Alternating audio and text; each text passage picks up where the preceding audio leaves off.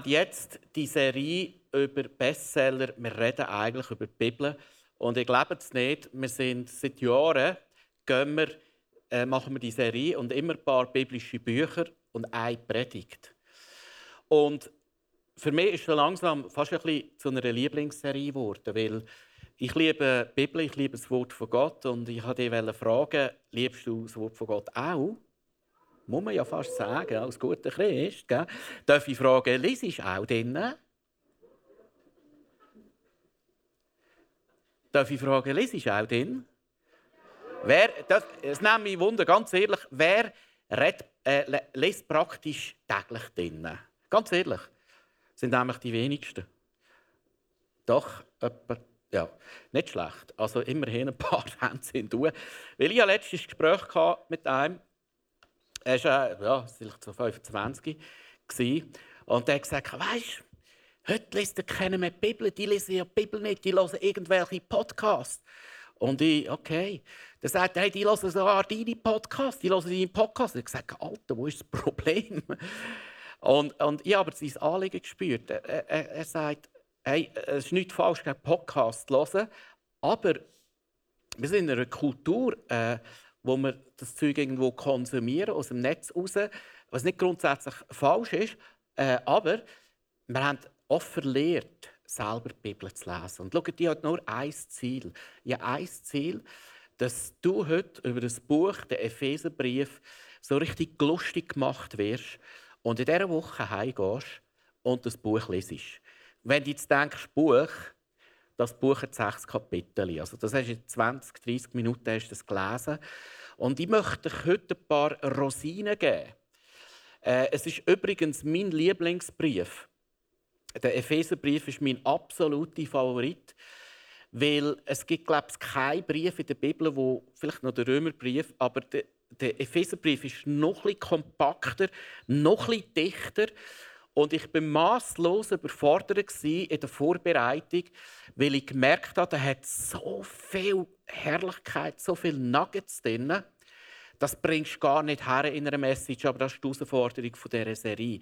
Aber ich möchte euch heute mitnehmen, dass ihr ein bisschen den Rahmen versteht von diesem Buch und lustig werden. Und ich möchte euch zwei, drei Rosinen habe. Und ich kann euch sagen, die sind lebensverändernd. Aber lass uns zuerst einsteigen, äh, ein bisschen zum Kontext. Der, die Kirche in Ephesus, also der Epheserbrief ist ein Brief, wo äh, die Kirche in Ephesus geschrieben worden ist, und zwar von Paulus. Und wir lesen in der Apostelgeschichte 19, hat Paulus die Kirche in Ephesus selber gegründet auf einer Missionsreise. Es ist so etwas wie eine Erweckung ausgebrochen dort. Und zwar hat sich das so geäußert, dass die Epheser so überführt worden sind und in Bus gekommen sind, dass sie all ihre Götzen, Altäre und all ihre, ihre Götzen und Sünden bekennt haben auf dem Marktplatz und das Zeug verbrannt haben. Es ist eine richtige Erweckung ausgebrochen. Das war eine ganz radikale Kille. Und jetzt sind wir ein paar Jahre später. Der Paulus hat ein schwieriges Leben gehabt. Er ist ständig verfolgt worden. Er ist von Stadt zu Stadt gegangen, hat das Evangelium gebracht. Er hat oft Widerstand gehabt. Er ist oft gesteinigt worden und er ist auch oft ins Gefängnis gerührt worden. Und jetzt sitzt er in Rom im Gefängnis und schreibt diesen Brief. Und wenn der Brief liest, dann siehst du, hey, äh, der Paulus lässt sich nicht von seinen misslichen Umständen einnehmen. Weil das ist ein sehr positiver, ein fröhlicher Brief, ein mutmachender Brief. Es gibt sogar Ausleger, die sagen, das ist eine himmlische Sicht. Und jetzt möchte ich kurz zeigen, es gibt Bibelausleger, die sagen, das Testament von Paulus ist der Römerbrief. Und andere sagen, das Testament von Paulus ist der Epheserbrief. Ich bin persönlich der Meinung, ich finde beide Briefe großartig.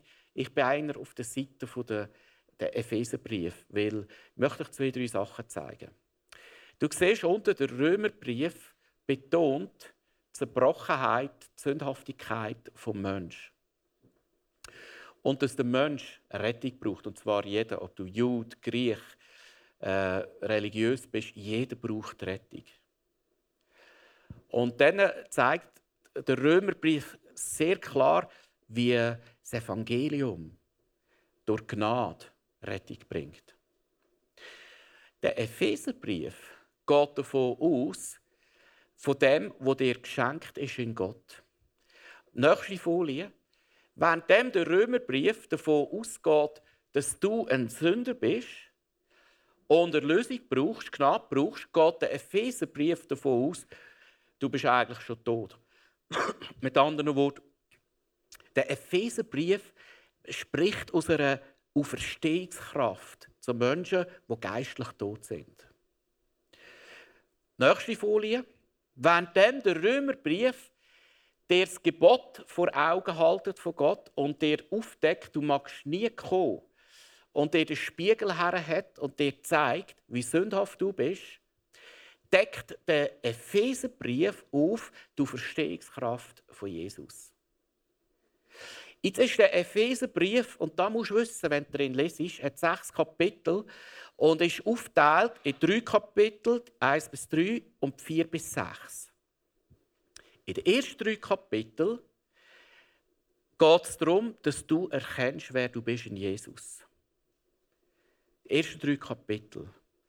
Die ersten drei Kapitel ringt Paulus mit Superlativen, was das Geschenk von Gott für dich ist. Also wenn du mal ein bisschen gefrustet bist, lies den Epheserbrief, die ersten drei Kapitel. Er, er, er, fast nie entfaltet er Kraft und Power und die Herrlichkeit und die Fülle vom Leben mit Gott, das er für dich hat, wie in diesen ersten drei Kapiteln. Die sind auch unglaublich identitätsstiftend. Also ich würde dir mal empfehlen, die Verse durchgehen und die betend für dich aussprechen. Das ist, ich habe jetzt in der Vorbereitung wieder gedacht, viel, du hast gar nichts verstanden vom Evangelium, preachst schon etwa 20 Jahre darüber, du hast gar nichts verstanden. Wenn der liest, es scheint mir fast, der Paulus ist in dem Gefängnis und hat eine Erleuchtung von Gott und mag kaum Superlative toppen. Ich habe einen Sohn, der schlägt mir ein bisschen nach. Und äh, der hat auch gerne den Superlativen. Und manchmal findet er das Wort nicht, was er eigentlich sagen will. Und dann erfindet er ein Wort. Das heisst zum Beispiel nicht, ich bin der Schnellste. Er ist recht schnell. Sondern er sagt, ich bin die Schnelligkeit. und so, er findet dann aber Wörter, äh, so müssen lachen. Und so kommt es mir ein bisschen vor, äh, Paulus wird die Herrlichkeit und die Schönheit von Gott und die Kraft von Gott und, und die Kraft vom Evangelium so vor Augen geführt. Und da würde er das Herz legen, meditiert das mal eine Woche lang durch. Es ist sehr identitätsstiftend. Du erkennst dann, wer du bist in ihm. Okay. Dann kommen wir zu den zweiten drei Kapiteln, 4 bis 5. Da geht es darum, erkenne, wer du bist und lebe in dem, wo du bist. Leb drinnen. Und das ist ja noch spannend.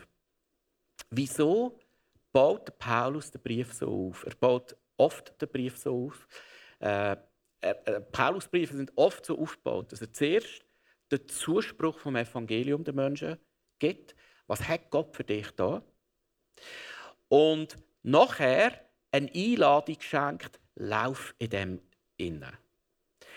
Und das Verbindungswort zwischen dem ersten Teil, dem Zuspruch, und dem zweiten Teil, man kann sagen, der Anspruch, oder man kann sagen, der erste Teil Indikative und der zweite Teil der Imperativ, äh, theologische Begriff.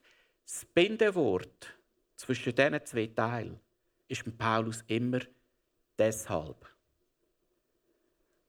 Im, im Griechisch um. Und du musst dir das Wort so vorstellen, äh, das wird oft falsch gepredigt. Schau, ins Lebgefälligst so. Nein, es ist mehr als das, sondern wenn du weißt, wer du bist in Jesus, wirst du anders leben. Es ist wie ein innerer Reflex. Es wird sich von innen nach außen etwas verändern. Ein Beispiel. Wenn du leidest unter Minderwertigkeitsgedanken, du schaust dir morgen an im Spiegel und denkst, Gott, was hast du dir überlegt? Oder ah, du gehst auf Instagram und sagst, jeder andere, jede andere ist schöner als ich. Das ist ja, weißt du nicht, wie viele Filter darüber sind. Gell? Und, und das ist eine Herausforderung in der heutigen Zeit. Aber verstehst du, wenn du das glaubst, dann lebst du so. Dann, dann laufst du durchs Leben und denkst, jeder, jede ist besser, schöner, erfolgreicher als ich. Wenn du aber weißt, wie Gott über dich denkt und das glaubst, lebst du anders. Es ist wie ein Reflex. Es ist eine innere Heilung, wo kranke Muster zerstört werden, wo Lügen über dein Leben gebrochen werden. Und das in jedem Bereich von deinem Leben. Du wirst, was du glaubst. Hast du das gewusst? Es ist entscheidend, was du glaubst, weil du wirst, was du glaubst. Der Jesus hat gesagt, dir geschehe nach deinem Glauben. Wenn du glaubst, du kommst keine Lehrstelle über, wenn du glaubst, du findest keinen Job, wenn du glaubst, du findest keinen Partner, dann passiert es auch. Wenn du aber glaubst, Gott sorgt für mich, er versorgt mich, er gibt mir, äh, wenn es sein, äh, äh, eine Zeit, dann passiert es auch. Es ist entscheidend, was wir glauben. Darum, liebe Freunde, nimm das Buch für und mach es dir zu lieb. Nicht, dass du ein guter Christ bist, das kannst du eh nicht sein, sondern weil Gott an dich glaubt. Das ist der Roger Bannister. Äh, siehst eine Folie von ihm. Er war äh, lang Mittelstreckenläufer, 1500 Meter Meilen. Und das im Jahr 1954, jahrzehntelang, ist kein 1500 Meter Läufer unter vier Minuten gelaufen. Es ist in der ganzen Welt klar gewesen, vier Minuten Marke schafft der Mensch nicht. Und jeder hat es geglaubt und keiner hat es geschafft. Das ist der Tag 1944 vom Roger Bannister und er war der erste, der unter die vier Minuten Marke gelaufen ist. Weißt du, was das Jahr darauf passiert ist? Es sind acht weitere darunter gelaufen. Warum? Du weißt, was du glaubst. Es ist wie eine Barriere gebrochen worden. Es ist wie eine Blockade gebrochen worden. Und genau das macht Gott bei dir. Deine Blockaden, die dich hindern, die dich limitieren, die werden durch den Glauben zerstört. Und für das brauchst, du das Wort kennen und Kraft vom Heiligen Geist, die deine Blockaden zerstören. Und für das beten wir heute Abend auch noch, dass das passieren darf. Also ein anderes Beispiel. Bis vor ein paar Jahren hat jeder Tennisspieler gewusst, nach 30 musst du irgendeinen hören. Seit dem Roger Federer wirst du sehen, es wird jetzt jeder bis 40 Jahre spielen. Ist doch schön. 40 ist 39. Gut. Ich bin äh, diese Woche ja, auf die Straße gegangen. Wir hatten hier Vision 10, 15 für die, die es mitbekommen haben. Und da habe ich eine lustige Geschichte erlebt. Ich gehöre zu diesen äh, Personen, die manchmal ein bisschen schnell reden, ohne dass er überlegt. Ich weiß, du glaubst mir da nicht. Ich weiß es. Aber es ist im Fall so. Und oft hat es Nachteil. Oft muss ich mich wegen dem entschuldigen bei Leuten. Aber manchmal hat es massive Vorteile. Und dann sind wir so rumgelaufen in der Stadt. Und da war so eine Bauarbeiterbaracke von Strassenbauern.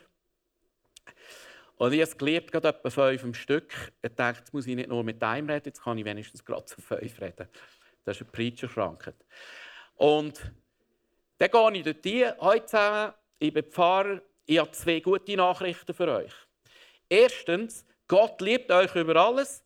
Und zweitens, er hat einen wunderbaren Plan für euch.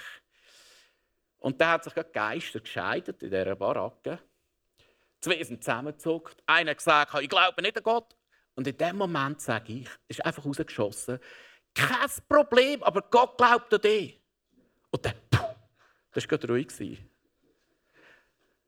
Und ich habe für mich so gedacht, wir sind nachher weitergelaufen, wir haben dann noch für sie und es ist wirklich mehr Präsenz von Gott ist da.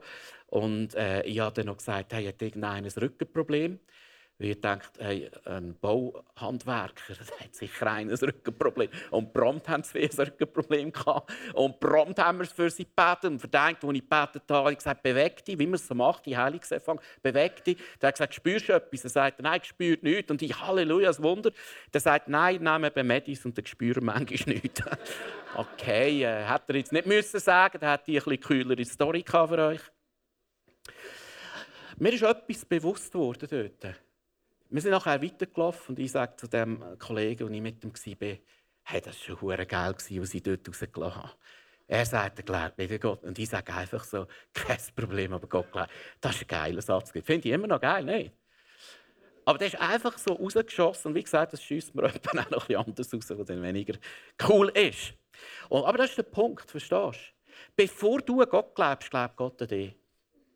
Bevor du Gott geglaubt hast, glaubt Gott an dich. Bevor du Gott je geliebt hast, liebt Gott an dich. Und das, das ist eine Kernaussage vom Epheserbrief.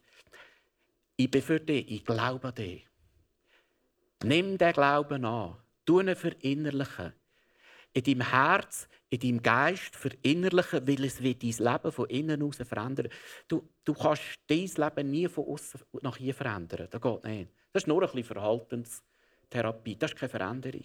Veränderung, da wird die Psychologie herausgefunden, passiert immer von innen nach außen. Immer. Und darum, liebe Freunde, wenn ich heute nur eine Botschaft habe, lese das Buch. Dir lieb. Du tust dir etwas ganz gut. Du machst Therapie mit dir, Psychotherapie, Physiotherapie, mentale Therapie, autogenes Training hast du ja gerade gemacht musst nichts mehr machen. Nein. Eben, das steht wegen dem Denken und Reden. Gut, also jetzt gehen wir rein. Jetzt gehen wir rein. Ich werde wieder nicht fertig werden heute. Okay, äh, lass uns einsteigen in dem ersten Teil. Ich kann nur ein paar Rosinen rauspicken. Vers 1, Kapitel 1, Vers 3. Gelobt sei Gott, das so fährt Paulus im Gefängnis sagt. Gelobt sei Gott, unser Herr Jesus Christus, der uns gesegnet hat mit allem geistlichen Segen. Sag zu deinem Nachbarn, mit allem geistlichen Segen.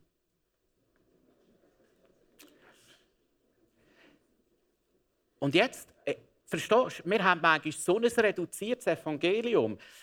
Unser Evangelium ist manchmal Jesus ist gestorben für mich und ich habe ewiges Leben. Das ist nicht falsch. Aber das ist noch das Kleine. Also, das Wichtigste. Aber da ist noch viel mehr drin. Und jetzt zählt der Paulus die geistlichen Segnungen auf und zieht das wieder mal ganz neu ein.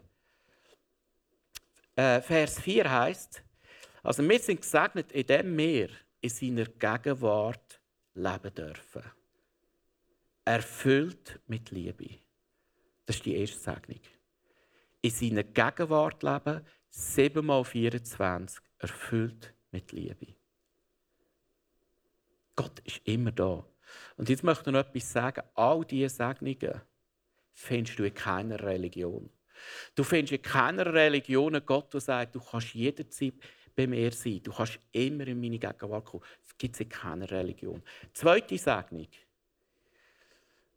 Du wirst zu einem Sohn und zu einer Tochter von dem Good Good Vater, wo wir heute gesungen haben. Äh, du, du bist nicht ein Sklave. Du bist nicht etwas. Du bist, er, Gott schaut dich an wie sein Sohn, wie seine Tochter. Findest du in keiner Religion. Dritte Segnung. Du kannst aus der Fülle von seiner Gnade leben durch Jesus Christus. Das Konzept der Gnade findest du in keiner Religion.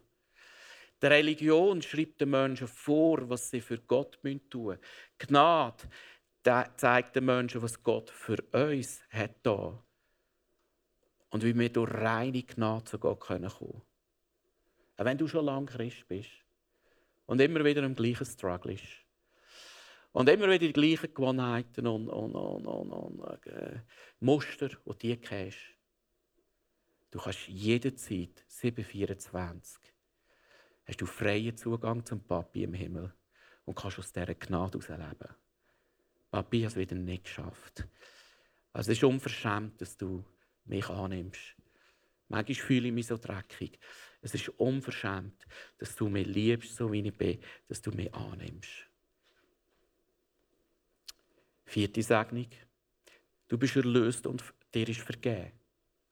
Findest du eigentlich keine Religion? Du bist erlöst und dir ist vergeben aus Gnade. Fünfte Segnung. Entschuldigung. Seine Weisheit und Einsicht wirst du empfangen. Jetzt, wenn wir Weisheit hören, möchte er etwas sagen. Weisheit heisst nicht da, wo wir darunter verstehen, dass du ein schlauer Sieg wirst oder bist. Das vielleicht auch. Weisheit heisst nichts anderes als Gott erkennen. Wir müssen lernen, Gott erkennen. Wir müssen immer mehr, und da, da können wir nur, wenn uns Gott die Augen auftut. Und jetzt erklärt er da mit der Weisheit im nächsten Vers, Wegen all dem kann ich nicht anders als Gott immer wieder für euch zu danken. Jedes Mal, wenn ich bete, denke ich euch, denke ich an euch. Und jetzt macht der Paulus in nächsten Vers eine Fürbitte für sie. Was wünscht er sich für dich, für mich? Was wünscht er sich? Für was betet er? Ich bete darum, dass Gott, der Gott unseres Herrn Jesus Christus, der Vater, dem alle Macht und Herrlichkeit gehört, Jetzt musst du hören. Euch den Geist der Weisheit und Offenbarung gibt. Das ist wieder das Gleiche. Die haben den Heiligen Geist schon gehabt, die Epheser. Die haben nicht den Heiligen Geist bekommen, sondern den Geist von der Weisheit, Gott erkennen, wer er ist, in seiner Pracht, in seiner Macht, in seiner Schönheit, in seiner Herrlichkeit erkennen.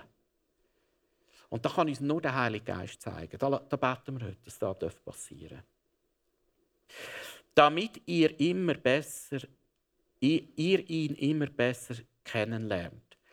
Und jetzt sagt er, er betet, eröffne euch die Augen des Herzens. Das ist ein schöner Begriff.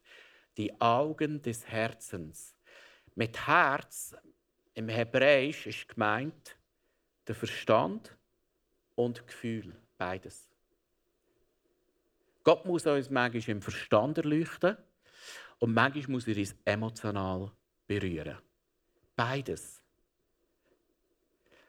Dass er die Augen des Herzens erleuchtet, damit ihr erkennt, was für eine Hoffnung Gott euch gegeben hat, als er euch berief. In dieser Zeit, ich sage von Corona, wo so viele Leute in Angst und Panik und Angst machen sind, die Menschen brauchen die, die eine ewige Hoffnung haben. Die können Hoffnung verbreiten Weil sie wissen, Corona regiert nicht die Welt. Wir haben einen König über allen Königen. Weiter sagt er. Was für ein reiches und wunderbares Erbe für euch bereithält, die zu seinem heiligen Volk gehören. Du darfst wissen, du hast nicht nur eine Hoffnung auf dieser Welt, du hast eine ewige Hoffnung, ein reiches Erbe als Königssohn und Königstochter. Und mit was für einer überwältigend großen Kraft er unter uns, den Glaubenden, am Werk ist. Und jetzt muss man mal hören, was für eine Kraft ist denn unter uns am Werk? Unter uns. Der, der Vers ist das Kollektiv gerichtet. Was für eine Kraft? Es ist dieselbe gewaltige Stärke, mit der er am Werk war, als er Christus von den Toten auferweckte und ihm in der himmlischen Welt den Ehrenplatz an seiner rechten Seite gab. Also mit anderen Worten, du Verstehungskraft lebt unter uns. Wir müssen lernen, in der Auferstehungskraft leben. Wir müssen lernen, aus dieser Kraft heraus leben. Wir müssen uns die Kraft schenken lassen, immer wieder. Kommen wir zum zweiten Teil. Und da werde ich auch nur eine Rosine rauspicken. Jetzt kommt nämlich das Wort deshalb. Im zweiten Teil geht es darum, werde, wer du bist. Oder? Zuerst geht es darum, erkenne, wer du bist. Und jetzt werd, wer du bist. Und jetzt kommt das Wort deshalb. Also da ist es nun. Was wird sich jetzt verändern? Er erzählt ganz viel aus in diesen äh, drei Kapiteln. Ganz viele. Jeder Bereich von deinem Leben, äh, Ethik, Ehe. Werden ganz viele Themen angesprochen. Aber das Erste, was kommt, das Erste, was kommt, ist eben spannend. Möchte ich lesen.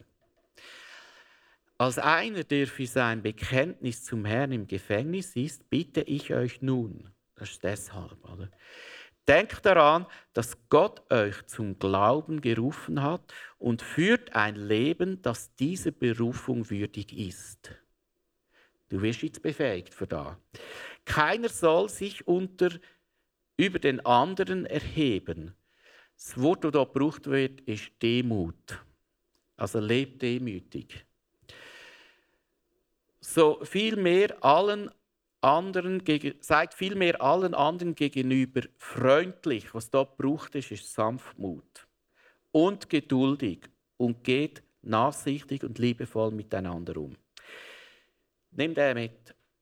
Das Erste, was der Paulus adressiert, was sich bei dir wird verändern wenn die Kraft von Gott durch dich durchwirkt, ist Demut, Sanftmut und Geduld. Ist das nicht spannend? Das sind Charaktereigenschaften von Gott. Weil Jesus sagt, lernet von mir, denn ich bin von Herzen demütig und sanftmütig. Das Wesen von Gott, das sind seine Charaktereigenschaften. Ist das Gegenteil von Demut ist Ehrsucht. Wir sind ja alle ein bisschen Egos, nicht? Das Erste, was gebrochen wird in deinem Leben, ist deine Ehrsucht. Und Gott schenkt dir ein demütiges Herz, wo Gott dir geben will und nicht sich selber. Das Zweite, was er anspricht, ist Sanftmut. Das Gegenteil von Sanftmut ist Rachsucht. Hast du auch schon erlebt, wenn dich jemand angreift, dass du zurückschlägst? Bin ich der Einzige, der das bei dir macht? Das ist Rachsucht. Auch nur in den Gedanken, dem zahle ich ein. Das ist Rachsucht. Jesus schenkt dir ein sanftmütiges Herz. Und das Dritte, wo ist die Charaktereigenschaft von Gott, äh, die siehst vor allem im Alten Testament. Gott ist die geduldig, es ist immer wieder geschickt, der langmütige Gott, immer wieder im Alten Testament. Wieso ist Gott geduldig? Er hat einfach Geduld und wartet, wenn wir Ehrenrunden machen. Der, der Vater im Himmel wartet auf den verlorenen Sohn. Er hat Geduld und wartet, bis er zurückkommt. Und vielleicht bist du jetzt schon lange nicht mehr da gewesen. Oder du hast ein bisschen distanziert von Gott. Dann darfst du heute wissen, Gott ist der Geduldig, der auf dich gewartet hat. Und vielleicht ist heute der Moment da, wo du zurückkommst in seine Arme. Du darfst wissen, Gott hat auf dich gewartet.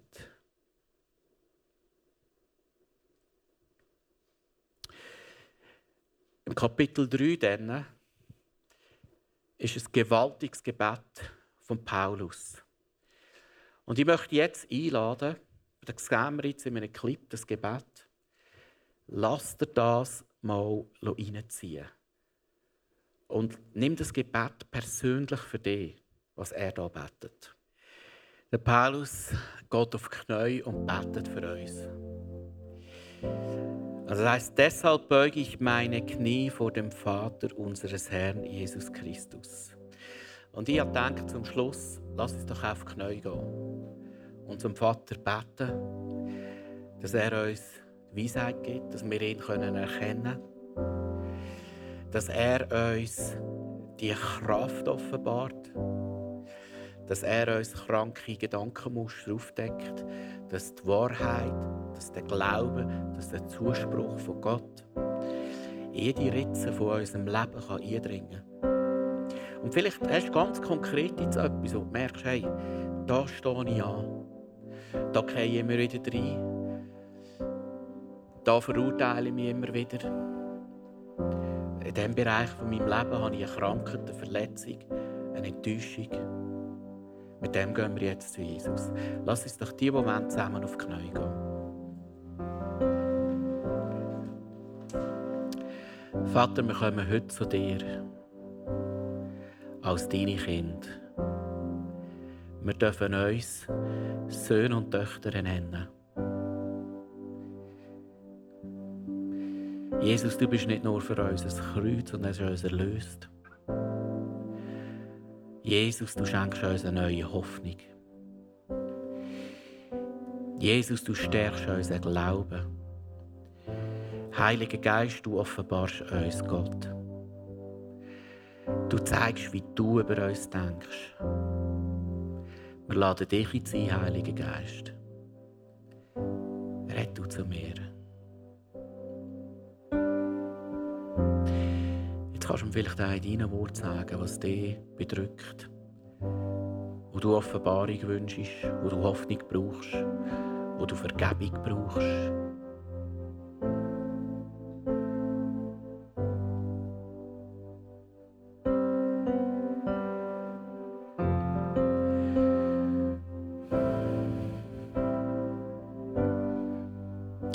Eindruck, dass jemand heute da ist, der äh, seine Geschwister betrogen hat.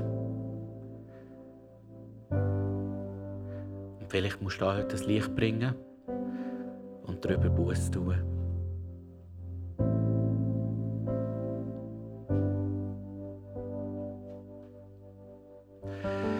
Ich habe den Eindruck, dass Leute sich angesprochen gefühlt haben, als ich gesagt habe, wenn du in den Spiegel schaust, was siehst du? Und es sind nicht die Gedanken, die du gehört hast. Es sind Gedanken von der Verurteilung, Gedanken von der Ablehnung. Und ich breche das in deinem Leben in Jesu Namen. Deine Ablehnung, deine Minderwertigkeit, auch die Sucht vom Vergleichen soll gebrochen werden in deinem Leben. Und ich spreche jetzt Heilig in dein Herz hinein. Ich spreche dir deine Sohnschaft zu. Ich spreche dir deine Tochterschaft zu. Wenn der Vater dich sieht, hat er ein Lächeln über dir. Und ich möchte zusprechen, wenn du auf einer Ehrenrunde bist, dein Daddy wartet auf dich.